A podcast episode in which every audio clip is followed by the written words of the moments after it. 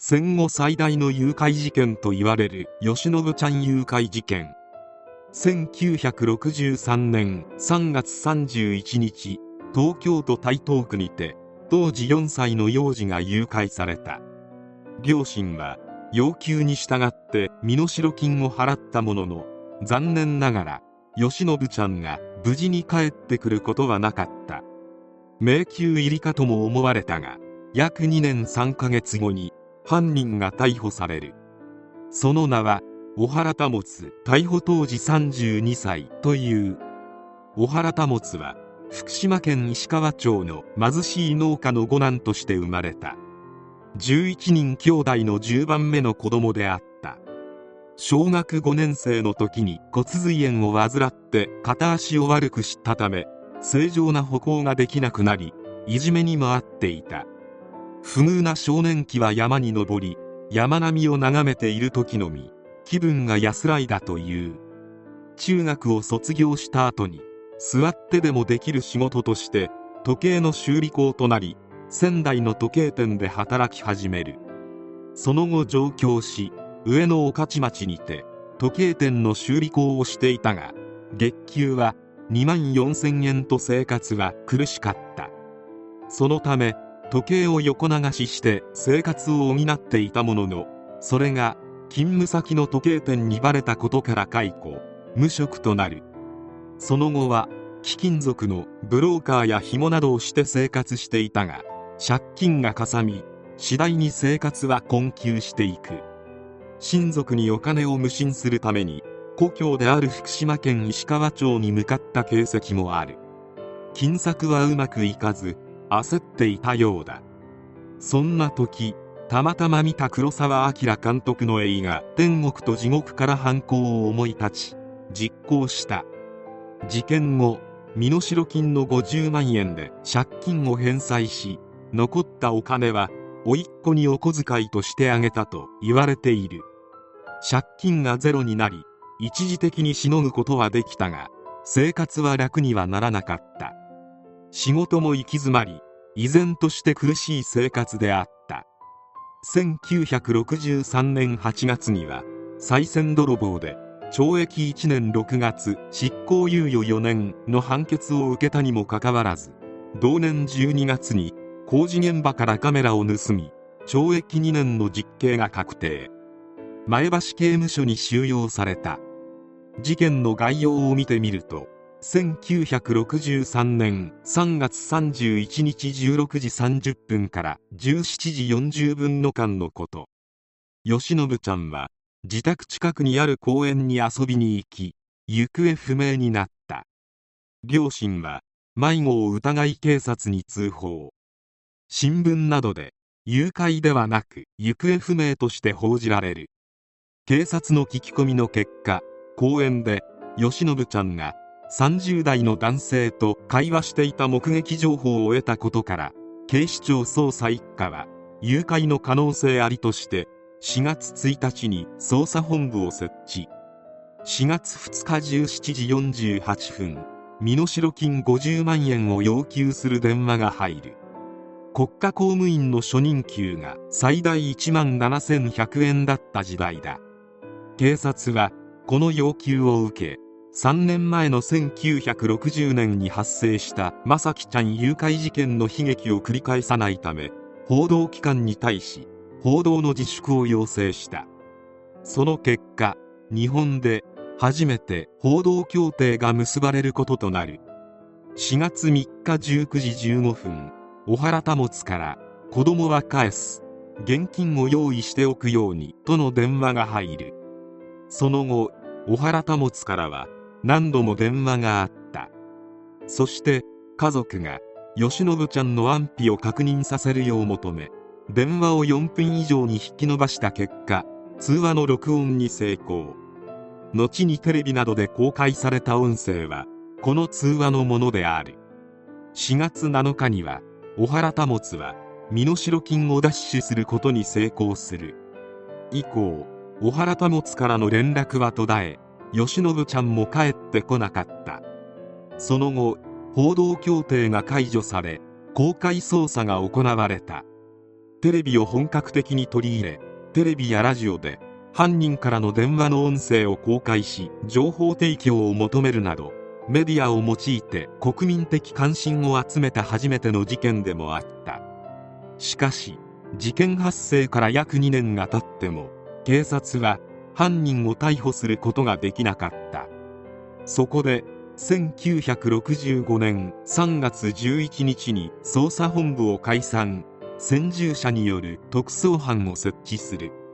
さらに昭和時代を代表する敏腕刑事で警視庁の司法とまで言われた平塚八兵衛さんを投入したのだ。この平塚八兵衛さんは定人事件や3億円事件など昭和を揺るがした大事件の数々を担当してきた名刑事である。それから約4ヶ月後の7月4日小原保は営利誘拐恐喝容疑で逮捕された。小原は誘拐した夜荒川区南千住のお寺で慶喜ちゃんの命を奪い墓地に埋めたと自供。翌日5日には供述通り白骨化した慶喜ちゃんの遺体が見つかった。小原保は誘拐直後に慶喜ちゃんの命を奪ったと供述した。足が悪いことを慶喜ちゃんに指摘されたため無事に返せば自分が犯人と特定されると考え命を奪ったという。遺体を検証した東京都監察医の上野正彦は吉信ちゃんの口元から2年で発芽するネズミ餅が生え出しているのを見つけ確かに土中に2年も埋められていたことに改めて冥福を祈っている。この事件は解決まで2年もの歳月を要したが捜査が長引いた理由には次のようなものがある。人質は事件発生後すぐに命を奪われていたが警察はそれを知らなかった。警察は人質が息の根を止められることを恐れ報道各社と報道協定を結んだ。当時はまだ営利目的の誘拐が少なく警察に誘拐事件を解決するためのノウハウがなかった。身代金の紙幣のナンバーを控えなかった。犯人からの電話について逆探知ができなかった。当初脅迫電話の声の主を40歳から55歳くらいと推定して公開し犯人像を誤って誘導することになった。などである。結局はマスコミを通じて情報提供を依頼する。事件発生から2年が経過した1965年3月11日警察は捜査本部を解散し FBI 方式と呼ばれる先住者を当てる方式に切り替えた。有力な手がかりとされた脅迫電話の録音テープについて当初警察庁科学警察研究所の技官に録音の正門鑑定依頼をしたが当時は技術が確立されていなかった。言語学者の金田一春彦は犯人の声が公開された後青や3番目という言葉のアクセントや微濁音の使用等から奥羽南部または茨城県栃木県出身ではないかという推論を新聞に発表している。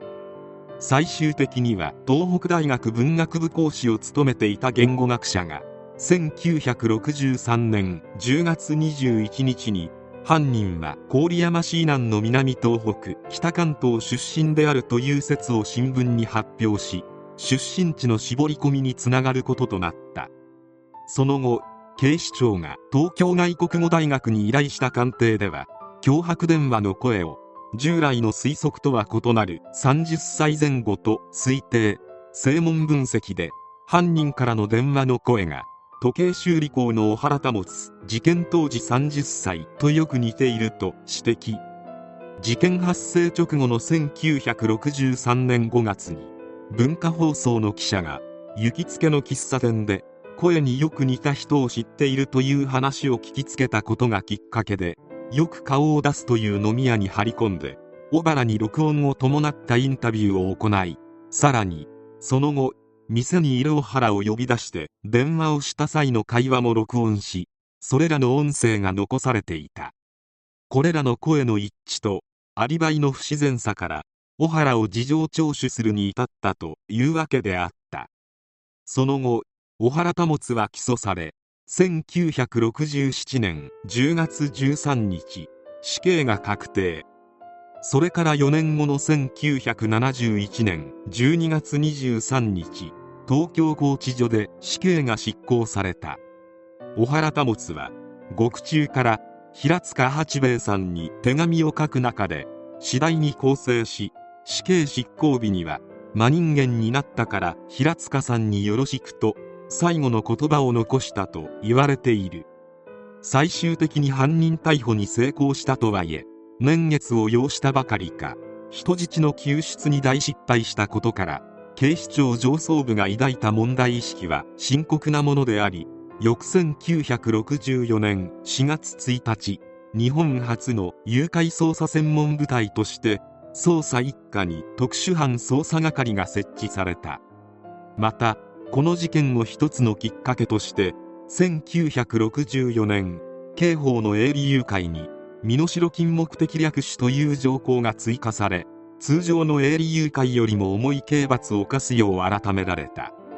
一方影響された事件も発生しており本事件が未解決で捜査中だった1964年に起きた仙台幼児誘拐事件では犯人が犯行を着想する際に本事件が念頭にあったとされているほか本事件の解決後1969年に発生した正俊ちゃん誘拐事件でも加害者の少年当時19歳は被害者男児の命を奪った後も靴を持ち歩いていたのは吉信ちゃん事件の犯人が身代金の取引の際被害者の靴を使ったことを参考にしたためだと自供している。今回の事件は日本で初めて報道協定が結ばれた事件でありこの事件がきっかけで被害者やその家族に対しての被害拡大防止及びプライバシー保護の観点から誘拐事件の際には報道協定を結ぶ慣例が生まれた。また報道協定解除後の公開捜査においてテレビを本格的に取り入れテレビやラジオで犯人からの電話の音声を公開し情報提供を求めるなどメディアを用いて国民的関心を集めた初めての事件でもある。今では国民一人一人が動画音声を記録できる機器を所持しているため証拠は残しやすいが当時の物証の少なさでよくぞ犯人逮捕までたどり着いたと感心する。事件の供養のために吉信ちゃんの白骨化された遺体が見つかった円通寺の境内に吉信地蔵が建立され祀られている。事件が起きたのはもう半世紀以上前であるがご冥福をお祈りしたい。